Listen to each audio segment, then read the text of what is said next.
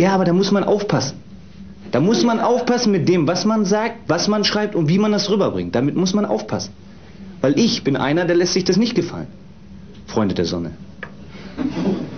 Nächste Frage.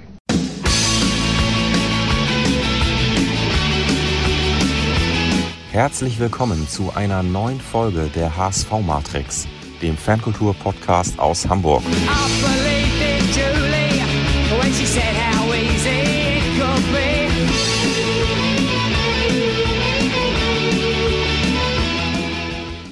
Ja, moin und herzlich willkommen zu einer neuen Folge der HSV Matrix. Wir haben heute zwei sehr prominente Gäste der äh, Hamburger Fanlandschaft. Und irgendwie möchte mir gerade mein ähm, Kompagnon sagen, dass er unbedingt hier ähm, das Wort übernehmen möchte. Nee, ich wollte dich, dir nur so ganz äh, subtil zu verstehen, dass ich noch ganz kurz mich mit dir unterhalten muss, bevor wir unsere Gäste vorstellen. Ja, okay, dann leg mal los. Eigentlich müsstest du mich jetzt fragen, wie es mir gerade so geht. Das wäre das wär ein guter Einstieg. Ich weiß, dass es dir gut geht, A, weil wir irgendwie seelisch miteinander verbunden sind und äh, weil der HSV, der meistens unsere Laune maßgeblich beeinflusst, in den letzten Wochen ähm, einiges dafür getan hat, äh, dass der Seelenfrieden vorherrscht. Ja, das stimmt. Also letztes Mal haben wir uns ja auch äh, ganz gut aus dem Fenster gelehnt, gesagt haben, ähm, dass äh, die Folge ausgestrahlt wird äh, als zukünftige und äh, nee, nicht als zukünftige, sondern als äh, Derby-Sieger. Das hat ja auch ganz gut funktioniert. Aber ähm, du weißt, du wirst dich sicherlich erinnern, äh, Lukas, eigentlich wäre ich heute im Urlaub. Und das wiederum macht mich stinksauer. Ja, aber auf der anderen Seite hast du ja heute ein ähm, mehr als äh, ersatzwürdiges Alternativprogramm das auf ist, dem Zettel. Das ist auch so ein bisschen das, das Einzige, was mich heute auch so am Leben äh, gehalten hat und mich davor bewahrt hat, mich irgendwie äh, zu ritzen oder mir andere Verletzungen zuzuführen, weil eigentlich wäre ich nämlich jetzt heute in Puerto Rico gewesen. Aber wie unser, ja, wie soll ich sagen, emotional zurückhaltender Chef einfach darauf sagt, ja, hier ist ja auch schön.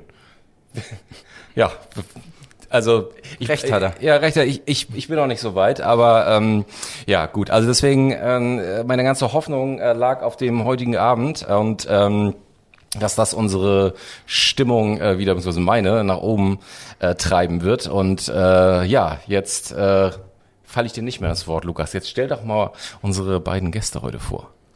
Halt, bevor wir das tun, möchte ich nochmal darauf hinweisen, dass wir nämlich heute äh, hier wieder mal live und direkt aus dem Volksbox-Stadion senden. Punkt eins Und dass wir jetzt auch noch ein, wie soll ich sagen, ein, ähm, ein Producer im Hintergrund haben, nämlich Hannes. Ne, das ist sozusagen der Rick Rubin der äh, Podcaster-Szene, der jetzt endlich mal dafür sorgt, dass hier ein ordentlicher Sound äh, irgendwie entsteht und nicht mehr diese ständigen Mosereien, äh, dass irgendwie, dass man sich den Podcast so schlecht anhören kann, die die Soundqualität anscheinend nicht äh, ausreicht. Dem haben wir jetzt entgegengewirkt. Wir haben jetzt Hannes und jetzt will ich da auch kein Gemecker mehr hören. Bitte, jetzt darfst du. So, und äh, jetzt zu den Gästen. Ich glaube, ich lehne mich nicht zu weit aus dem Fenster, wenn ich behaupte, dass äh, beide die Fankultur beim HSV durchaus mitgeprägt haben. Und äh, auch wenn jetzt äh, hier ähm, ganz bescheiden die, die Augenbrauen gehoben werden, ähm, denke ich immer noch, dass diese Aussage durchaus Bestand hat.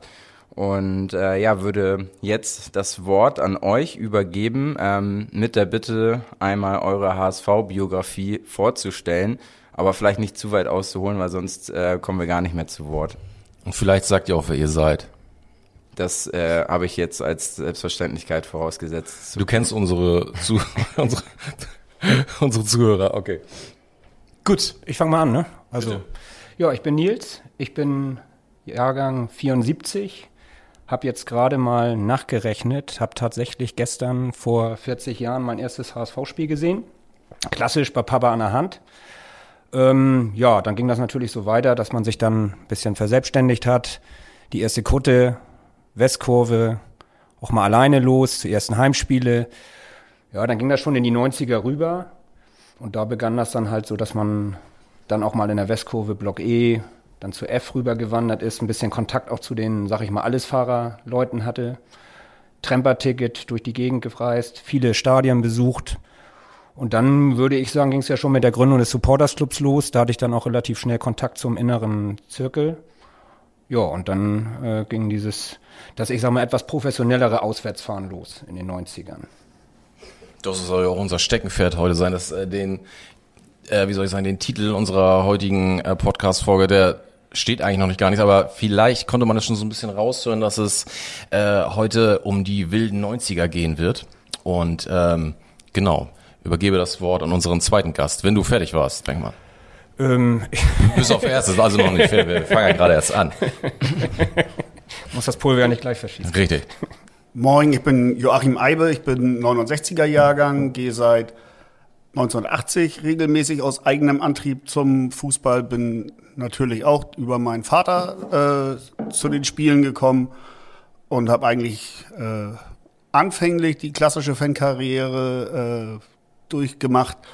Bin mit Kutte ins Stadion gegangen und dann später auch mit Bomberjacke, bin dann aber relativ schnell auch in, in die erlebnisorientierte äh, Ecke irgendwie abgedriftet für eine ganze Zeit lang. Bin trotz Erlebnisorientierung immer großer HSV-Fan gewesen und auch zu allen möglichen Spielen hingefahren, teilweise auch allein, das schon in den 80ern, ähm, später in den 90ern, äh, wo es viel mehr Leute gab, mit denen ich regelmäßig unterwegs war, bin ich aber häufig auch trotzdem alleine derjenige gewesen, der dann halt nach Uerdingen, Wattenscheid oder sonst wohin gefahren ist. Ich bin danach äh, zeitweise Mitarbeiter des HSV-Fanprojekts gewesen. Ähm, habe mich auch beim Supporters Club engagiert ab Mitte der 90er und ja, seit Anfang der 2000er betreibe ich mit Nils Kuhlwein zusammen den 1887 Shop. Okay, das ist ähm, ja auch irgendwie schon sehr aussagekräftig, wenn du, ich sag mal, die Leidenschaft zum HSV auch letzten Endes zu deinem Beruf gemacht hast. Ähm, ich glaube, das, das kann man dann so auch als Bewertung irgendwie stehen lassen, ohne dass es jetzt darauf hinaus wird, dass es einen kommerziellen Aspekt hat. Aber ich glaube, wenn man sich so viel mit, den HS, mit dem HSV beschäftigt, dass es dann daraus auch irgendwie ein, ein Geschäftsmodell ähm, resultiert, dann ist es, glaube ich, schon, steht das auch für sich. Ja, und bei aller Liebe zur Tradition und zu traditionellen Werten. Ich müsste lügen, wenn ich sagen würde, dass wir das nicht machen, um davon unser Leben zu finanzieren. Also, also jeder, der sagt, dass, ähm, dass er das aus rein ideellen Werten macht, in dem Umfang, wie wir das jetzt machen, ähm, ich glaube, der, der würde auch lügen. Also das geht schon auch darum, äh, Miete zu bezahlen und äh, täglich was zu essen auf dem Tisch zu haben und ab und an vielleicht mal mit dem Hamburger SV quer durch Europa zu reisen. Oder zumindest durch Deutschland oder zumindest äh, vor einem bezahlbaren Fernsehsender zu sitzen und das Spiel zu gucken.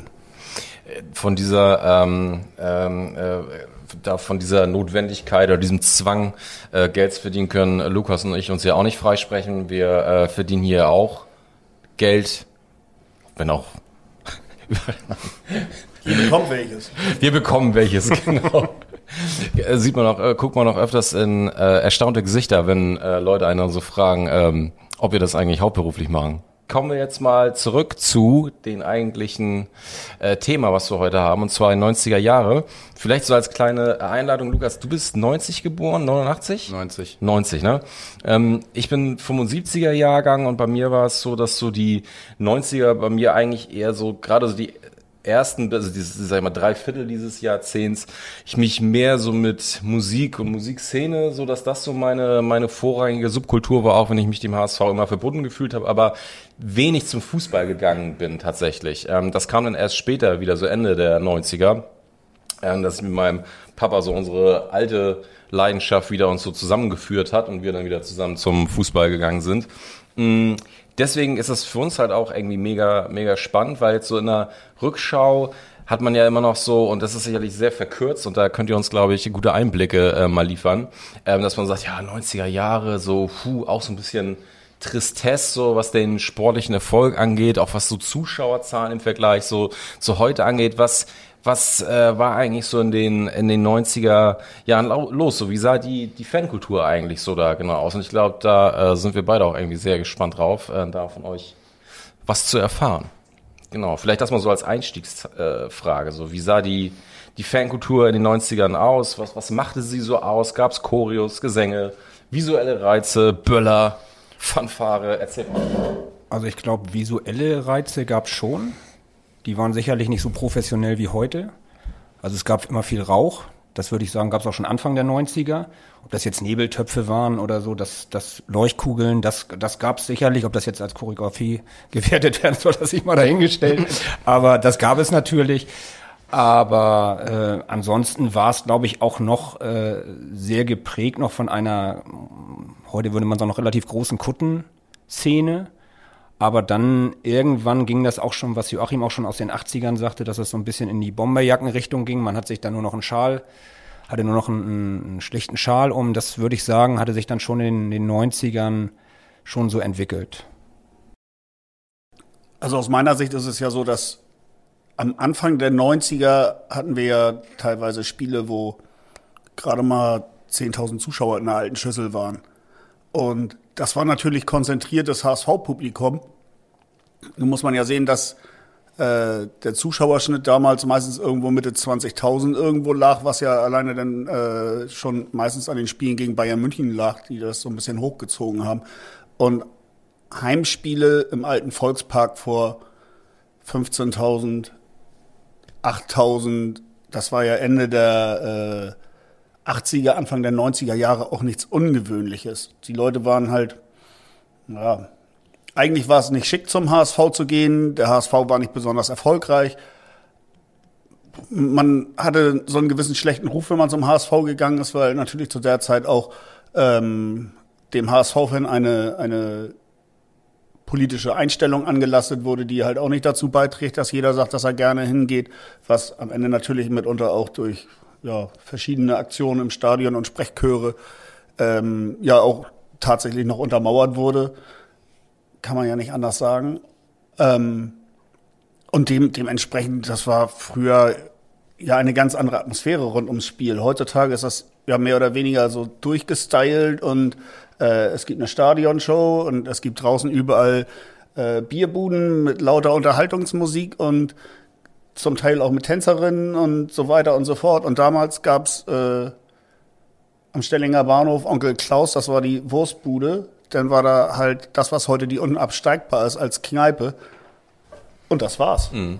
Da, also mehr, mehr Entertainment war da nicht. Also wenn dann unterwegs noch mal einer irgendwo gestanden hat und hat außer Palette Bier raus irgendwie ein paar Dosen verkauft, dann, ähm, dann war's das schon. Und ähm, ja, mehr Anreize gab's dann eigentlich auch nicht, außer dem Fußball selbst. Ne? Wie ähm, war denn das so in der Kurve selber, wenn man jetzt Strukturen sucht? Ihr hattet es jetzt beide schon mal erwähnt, ähm, dass doch irgendwie viele Kutten da waren.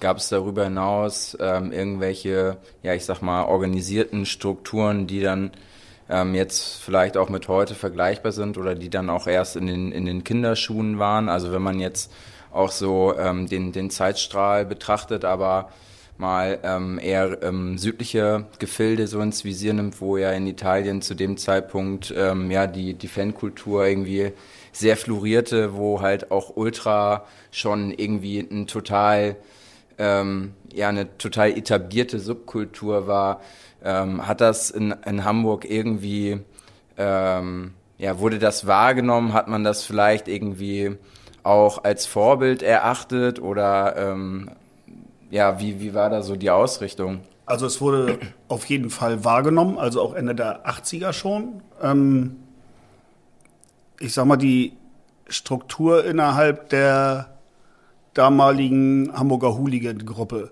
die waren schon so, dass alle sehr Fußball interessiert waren, alle auch sehr interessiert dran waren zu supporten, aber natürlich auch irgendwie ähm, schon auf der Straße und vor dem Stadion irgendwo äh, handfest zulangen wollten. Und das waren ja so Eigenschaften, die man, die man der, der Ultrakultur aus Italien zu dem Zeitpunkt irgendwie deutlich nachsagen konnte. Und nicht umsonst äh, heißt ja die äh, damalige Hooligan-Gruppe des HSV bis heute Hamburg Ultras, was für viele junge Leute wahrscheinlich irgendwie eher verstörend ist, dass man das sich nicht so ohne weiteres aufs T-Shirt drucken sollte heutzutage. Ähm, aber diesen Namen gibt's halt seit 32 Jahren mittlerweile. Oder 32,5 sogar schon. Ja, ich glaube, es gab auch schon so die ersten Versuche oder sagen wir mal die ersten zaghaften Versuche. Es hat sich da auch schon mal jemand auf den Zaun gestellt sagen wir so Mitte der 90er Jahre und versucht das so ein bisschen den Support zu koordinieren.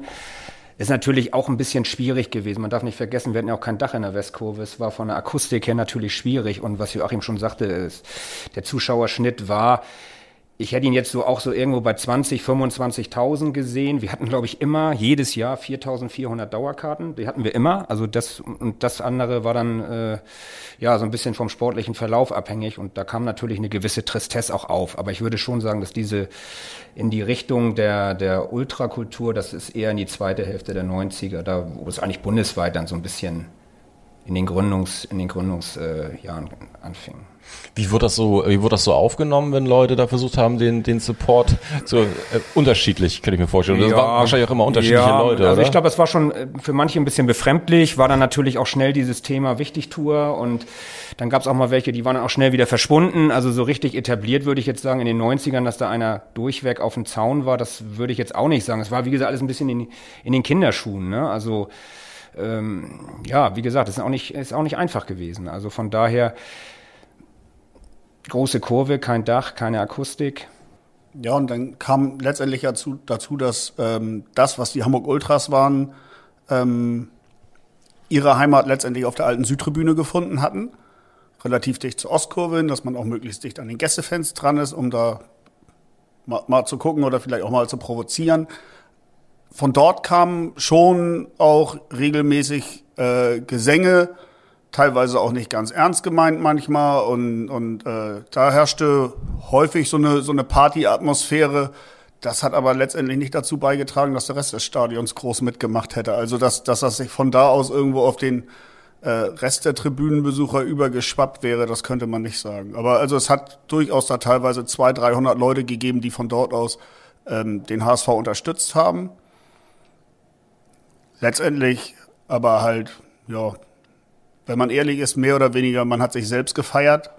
Ne, das, was, was man ja äh, den Ultragruppen heutzutage auch häufig nachsagt, dass sie sich mehr oder weniger eigentlich nur für sich selbst interessieren.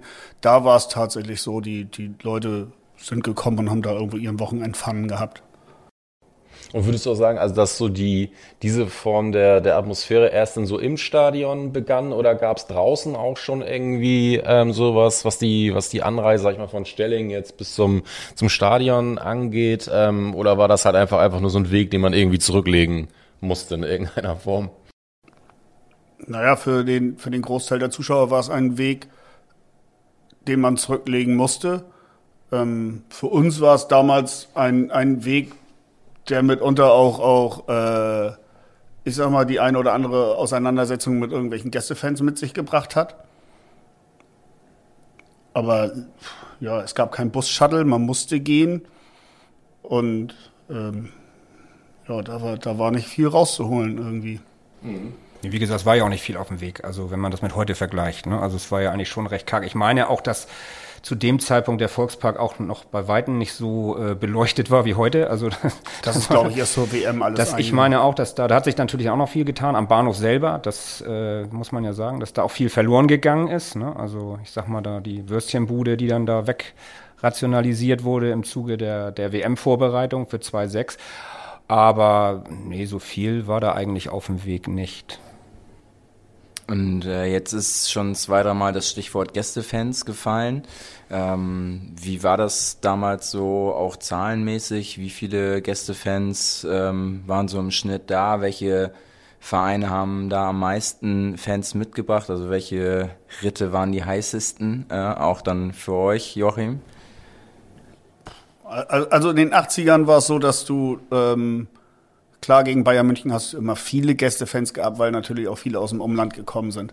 Bei den Vereinen, die tatsächlich ihren Gästeanhang mehr oder weniger bei sich aus, aus dem größeren Umkreis ihrer eigenen Stadt irgendwie mitgebracht haben, da hast du halt auch mal nur 50 mal 60 mal 150 oder mal 500 gehabt und es gab dann Vereine, ja, wenn bei denen irgendwas Großes anstand, in den 90ern, ähm, dann sind da auch viele geworden, also ge gewesen. Aber ich sag mal, sowas wie Dortmund ist halt auch erst Mitte der 90er mit vielen wirklich gekommen.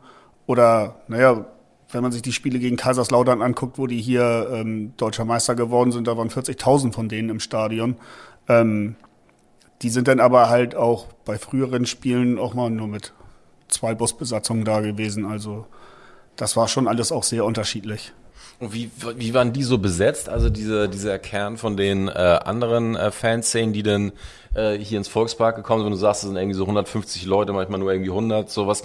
Was waren das so für Leute? Einfach so normalo Publikum oder total gemischt oder wie kann man sich das Ganz, vorstellen? ganz, ganz gemischt und du konntest auch nicht sagen. Also es gab Vereine, wo du wusstest, wenn die kommen, die bringen zwar unterschiedlich viele Leute insgesamt mit, aber die haben immer ihren Kern von Leuten dabei, die, die halt auch irgendwie Streit suchen. Ne? Das waren, zu der Zeit waren das Vereine wie Schalke, Düsseldorf. Bayern hat immer irgendwie eine, eine, eine gute Kombo dabei gehabt, die ähm, immer auf, auf Streit aus waren. Die kleineren Vereine, sowas wie Leverkusen oder Bochum, die haben schon auch motivierte und, und engagierte Leute gehabt. Ähm, aber da sind natürlich dann insgesamt vielleicht zwei Busse von denen da gewesen und ein Bus ist dann, bestand dann halt aus Leuten, die halt auch irgendwie Streit gesucht haben. Also ist alles sehr überschaubar von den, von den Gesamtzahlen her. Würdest du auch sagen, dass dann so dieses, keine Ahnung, so das, das Kribbelige an solchen Tagen dann auch so aus der äh, Szene kam? Also dass so diese, die Atmosphäre, was generell so den, den Thrill an so einem Stadionbesuch äh, ausgemacht hat, ähm, so aus der Ecke kam, dass das so, so eine dominante äh, äh, Subkultur war, so zu der Zeit in den 90ern? Oder gab es da noch irgendwas anderes, was so auffällig war?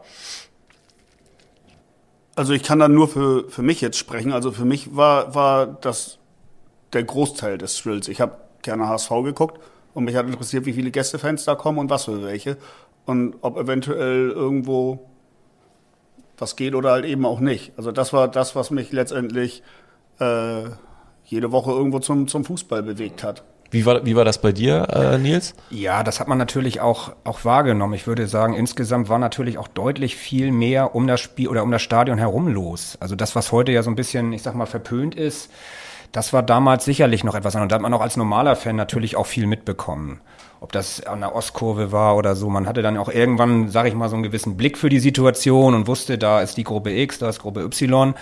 Also das, das war sicherlich schon so, dass sich da um das Stadion direkt in der Nähe deutlich mehr abgespielt hat. Aber sicherlich auch an den neuralgischen Punkten in der Innenstadt. Äh, das, das würde ich schon sagen. Das war schon recht verbreitet in Ja, der weil- Zeit. Weil das, ich finde das dann schon auch interessant. Ne? Auf der einen Seite ähm, sagt man so, okay, drumherum war eigentlich nichts und es war so äh, eigentlich so ein bisschen wüstig, ne? hier so irgendwie um hierher zu Aber kommen. vielleicht auch deshalb, ne? Aber auf der anderen Seite war halt schon irgendwie viel mehr möglich, ne, als, als heutzutage. Wenn du anguckst, äh, was hier auch so aufgefahren wird an Ordnungskräften bei den, äh, sag ich mal, sehr überschaubaren äh, Begegnungen, da ist ja, sag ich mal, dieser ganze Bereich dann auch eher, ja, hat sich dann ja auch verständlicherweise dann woanders hin verlagert. So. Es fiel halt auch äh, anders auf. Ne? Also ich sag mal, heute würde, ich will nicht sagen, heute würde es untergehen in dem ganzen äh, Party drumherum, aber es war halt wenig äh, drumherum los, was, was das Unterhaltungsprogramm anging. Und daher fiel es natürlich dann auch auf. Und daher fielen natürlich auch gewisse Gruppen auf. Ist ja ganz logisch, wenn man weniger Leute hat um, im Stadion. Wir hatten halt keine 50, 60.000, sondern in der Regel waren es halt nur deutlich weniger. Und dann fallen natürlich auch gewisse Gruppen anders auf. Das ist Wie, wie war so der Blick, was würdest du sagen, wie war so der Blick von, sag ich mal, so den ähm, HSV-Anhängerinnen ähm, auf äh, auf diese Gruppierungen, die auffälliger waren, war das halt auch eine, ein Grund, äh, ich sag mal eine Idee zu sagen, ah, deswegen geht man auch zum Fußball, nicht weil man jetzt daran partizipiert und auch Bock hat, da irgendwie mitzumachen, sondern einfach, weil vielleicht auch spannend ist, na, da ist wieder ein bisschen was los und es ja auch, hat dann auch so einen kleinen, ne? Das, so. das, das auf jeden Fall, das würde ich schon so sehen. Also das und wenn man auf dem Schulhof was zu erzählen hatte und äh, damals war es ja auch so, dass das auch medial ein gewisses Echo immer fand und ich glaube, man hat sich dann auch so ein bisschen da wiedergefunden, was Joachim schon sagte. Ne? Also in, es war noch nicht alles so Mainstream, man war dann schon, ach da gehst du wieder hin und zu den Verrückten und das war zumindest sage ich mal Anfang der 90er war das immer noch sehr äh, zugegen. Aber das, das natürlich hat einen das auch interessiert irgendwo und das äh, klar. Wir- auch mitbekommen. Wir haben jetzt ja ähm, viel so über die äh, äh, die Situation hier im äh, in Hamburg so ges gesprochen. Ähm, äh, da würde ich gerne noch mal so auch noch mal so auf die das Thema Treffpunkte und so eingehen. Ähm, wie war das? Also jetzt mal erstmal so im im in der, im Stadtbild. So wo wo hat man sich da so zu Heimspielen getroffen? Was waren da so die Treffpunkte? Was ist da so passiert? Was war da so los? Wer ist da gekommen? Ja, also ich, ich sag mal, der große Treffpunkt für HSV-Fans war natürlich eigentlich immer der Mönckebergbrunnen in der, in der Mönckebergstraße. Ähm, das war traditionell aus den 80ern noch geblieben und hat sich meiner Meinung nach auch mit stetig geringer werdenden Zahlen, aber auch bis in die 90er irgendwie wie gerettet.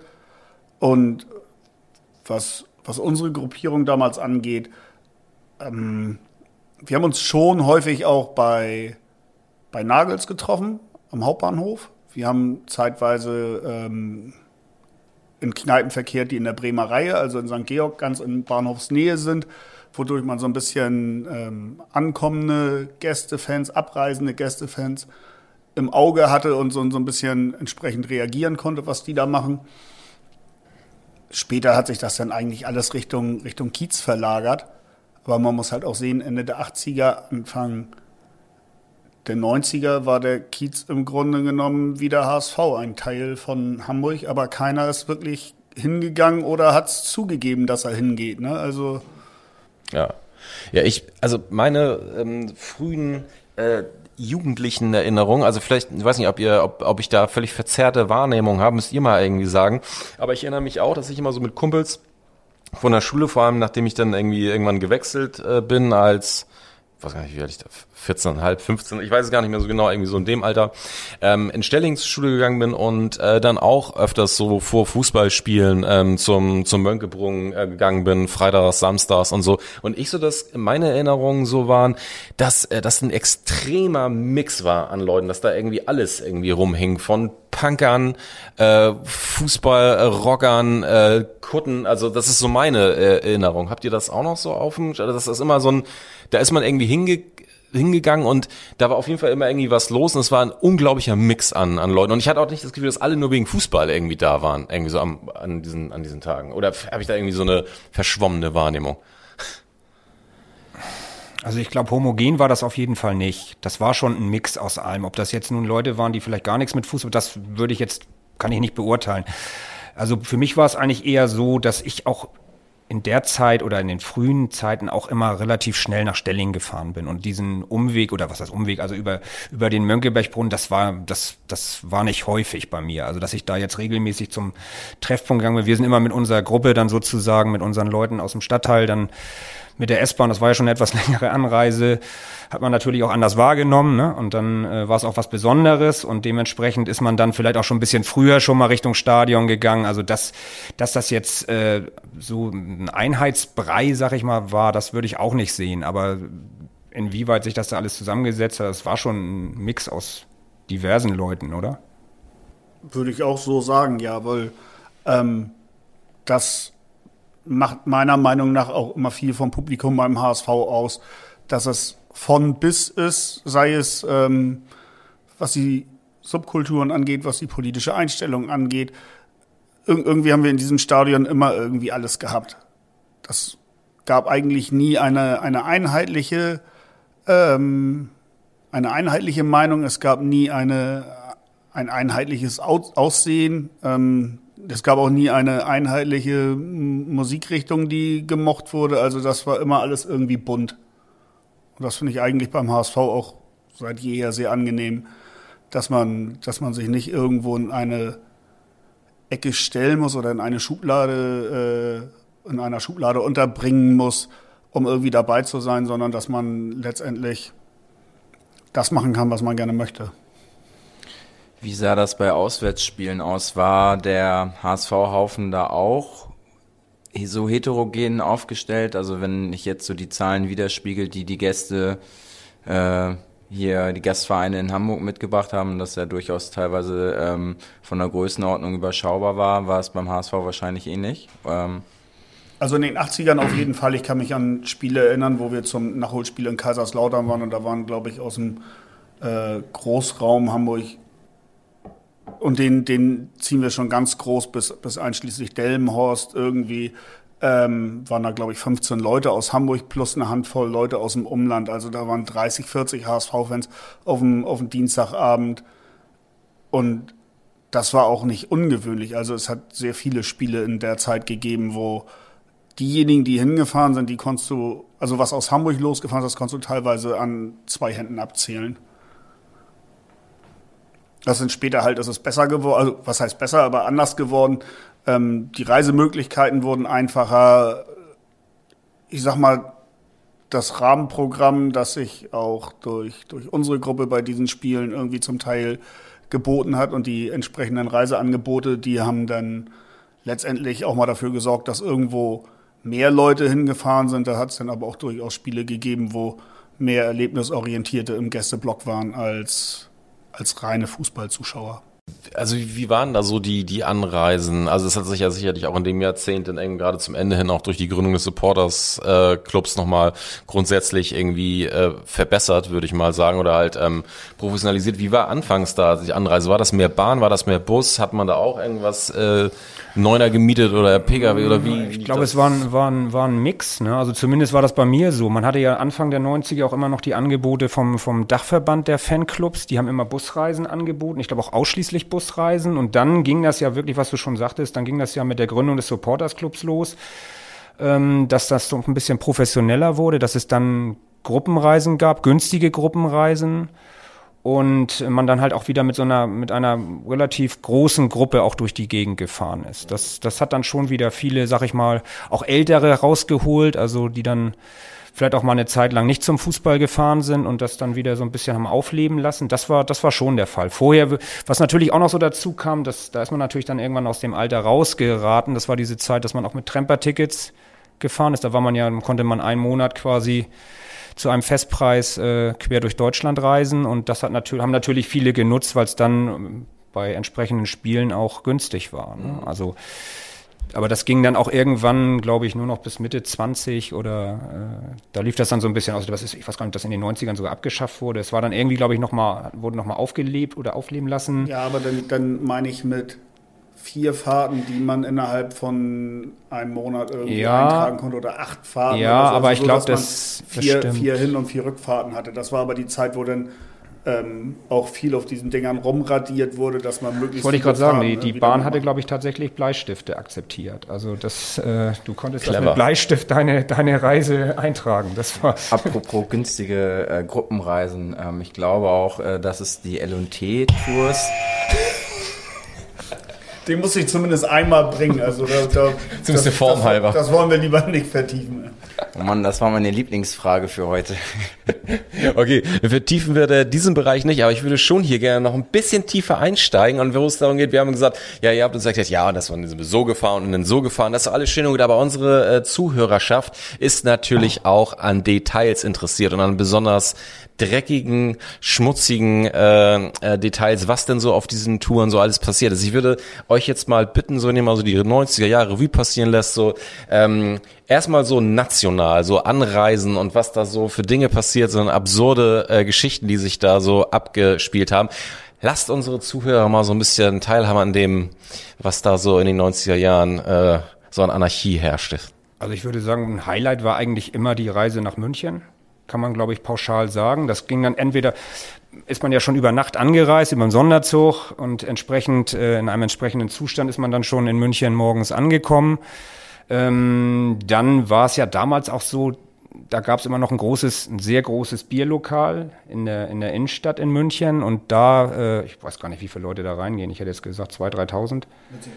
Also mit, mit einer Bühne in der Mitte, da spielte dann immer schon eine Kapelle und ähm, ich sag mal, nach dem Spiel ähm, wurde man dann, ging es dann da zum gemütlichen Teil über. Und da wurde dann tatsächlich auch wirklich zu Hunderten auf den Tischen getanzt und, und ähm, ja, ich kann mich da auch an Szenen erinnern, dass dann das Essen mal durch den, wird natürlich dann auch durch den, durch den Saal getragen und wenn dann mal ein junger Mann auf einen, auf einen Stuhl stand und äh, da kam dann gerade eine Gänsekeule vorbei.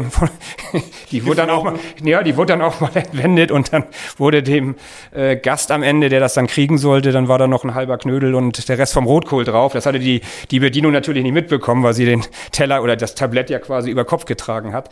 Ähm, zudem brauchte man im Grunde auch, man brauchte eigentlich keine Armbanduhr, weil um, um halb elf kam dann der Bundesgrenzschutz und hat das Ganze dann beendet und dann trabte man wieder mit der ganzen äh, Bagage, sag ich mal, in deutlich angetrunkenem Zustand wieder zum, zum Zug zurück und dann ging es wieder über Schiene äh, die ganze Nacht zurück. Das war eigentlich, also fand ich immer eins der Highlights der Saison. München war immer, ich glaube, wir haben zu dem Zeitpunkt auch noch nicht so auf die Mütze gekriegt da. Also da war es dann, oder eher von Tragik geprägt, ne, dass man dann noch kurz vor Schluss was bekommen hat. Aber ich würde sagen, München war schon national immer eine, eine, eine schöne Reise. Ja, durchaus. Und ähm, was gerade auch Anfang der 90er immer gerne genommen worden, waren alle Touren, die Richtung Westen geführt haben, weil das eigentlich mit der ganzen Reisegruppe und auch mit vielen anderen HSV-Fans äh, in wilden Partys in der Düsseldorfer Altstadt geendet ist. Also da, da waren dann teilweise irgendwie äh, hunderte Leute von, ja, von, von unserer Reisegruppe, von äh, diversen alles Fahrern zu der Zeit bis hin zu irgendwelchen Kutten aus der Umgebung waren dann ja, am Singen, am Tanzen äh, und haben da so ihr Fest gefeiert. Mhm. Und äh, ihr seid ja auch so ein bisschen stellvertretend jetzt hier auch noch so für eine, eine große Menge von, von Leuten, die zu der Zeit auch gefahren sind, sind da noch so, wir nennen natürlich keine Namen, aber so besondere, ja, Leute, die sich durch spezielle ähm, Aktionen äh, einen Namen gemacht haben zu dieser Zeit.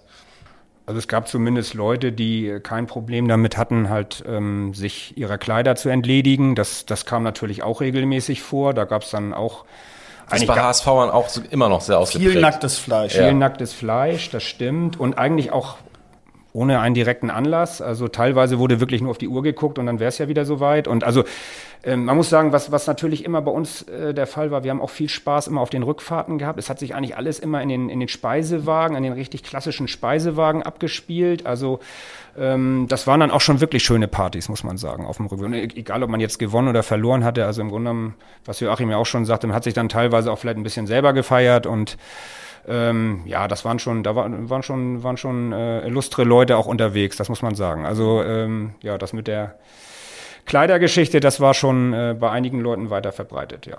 Und was irgendwann auch mehr oder weniger so ein Klassiker geworden ist, dass zu der Zeit Leute im Besitz eines Vierkants waren im Zug, mit dem man halt wahlweise äh, Abteile abschließen konnte, Abteile aufschließen konnte oder aber halt auch Zugang zu, zu diesem Kasten hat, wo halt der, dieser Telefonhörer drin hängt, mit dem man dann per Knopfdruck Ansagen im ganzen Zug machen konnte. Und da hat's dann halt ähm, ja von, von bis. Also äh, das harmloseste war dann irgendwie immer noch kurz nach der Abfahrt in Hannover in Richtung Hamburg zu sagen, meine Damen und Herren, in wenigen Minuten, Minuten erreichen wir Hamburg-Harburg.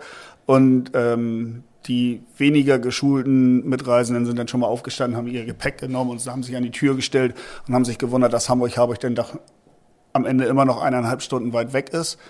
Ähm, anderes Mal hat es auch Meldungen der Flak-Division Berlin gegeben, dass äh, Bomberverbände irgendwo im Bereich Braunschweig, Hannover gesichtet wurden und, und ähnliches. Also es war, es war sehr kurios und ähm, es gab eigentlich nichts, was es nicht gab. Also ähm, trotz nicht vorhandenen Gepäckwagen wurde irgendwann durchgegeben, dass im Gepäckwagen noch irgendwo ein, ein, äh, eine Schlange aus einem äh, Transportkoffer ent, entflohen ist.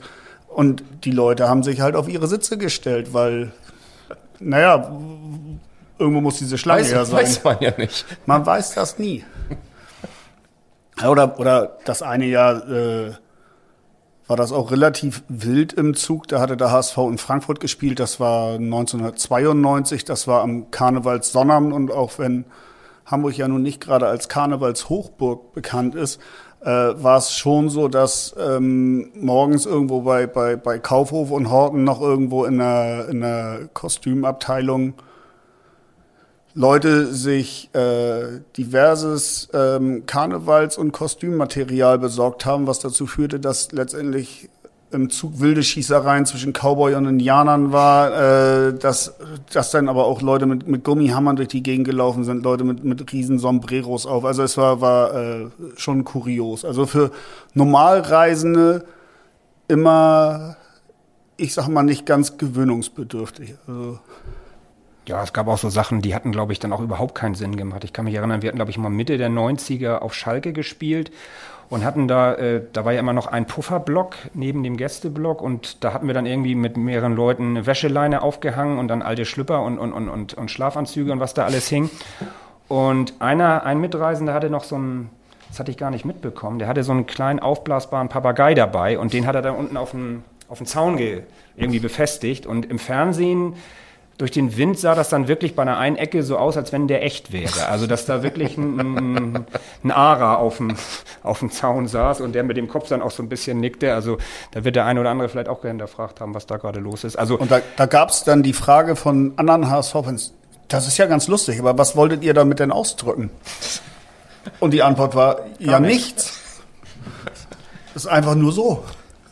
Aber es war natürlich auch ein großer Spaß, ne? dass im Nachbarblock die, die, die Heimseite natürlich sich auch die Fragen gestellt hat, was das jetzt genau soll und, und das nicht einordnen konnte, ist das jetzt eigentlich eine Provokation oder worum geht's hier eigentlich gerade? Und äh, genau darin lag natürlich der Reiz. Ne? Das musste nicht immer irgendwie einen großen intellektuellen Sinn ergeben. Also ja, das war schon viel Blödsinn dabei, ja klar. Dadaistisch. ähm, und wo wir jetzt gerade schon so bei äh, anderen ähm, äh, so Auswärtsfahrten und so äh, sind. Also heutzutage haben wir vorhin auch schon kurz angemerkt, wird man ja immer schon sehr bei dem kleinsten Aufkommen von Fußballfans sehr eng von ähm, Ordnungskräften äh, begleitet. Wie, wie war das, wie war das in den 90ern so? Ähm, wie sah es da bei den Gästeblöcken aus? Auf den Anreisen hat man da viel mit Polizei zu tun gehabt? Ähm, wie, ja, jetzt aber so im Vergleich zu zu heute, die jungen Leute, die heute zum Fußball gehen, kennen das ja gar nicht äh, anders als irgendwie immer sehr eng mit äh, behelmten, ähm, angespannten, äh, vollgepanzerten Polizeieinheiten von A nach B gebracht zu werden. Wie, wie war das in den, in den 90ern? Also ich würde sagen, durch die, durch die Gründung des Supporters Clubs hatten wir natürlich auch bei den Fahrten immer eine gewisse Begleitung. Ich glaube, da gab es auch immer einen gewissen Austausch und das war dann auch schon recht professionell. Ich habe es jetzt nicht als so martialisch äh, in Erinnerung, aber wir hatten Begleitung hatten wir eigentlich immer.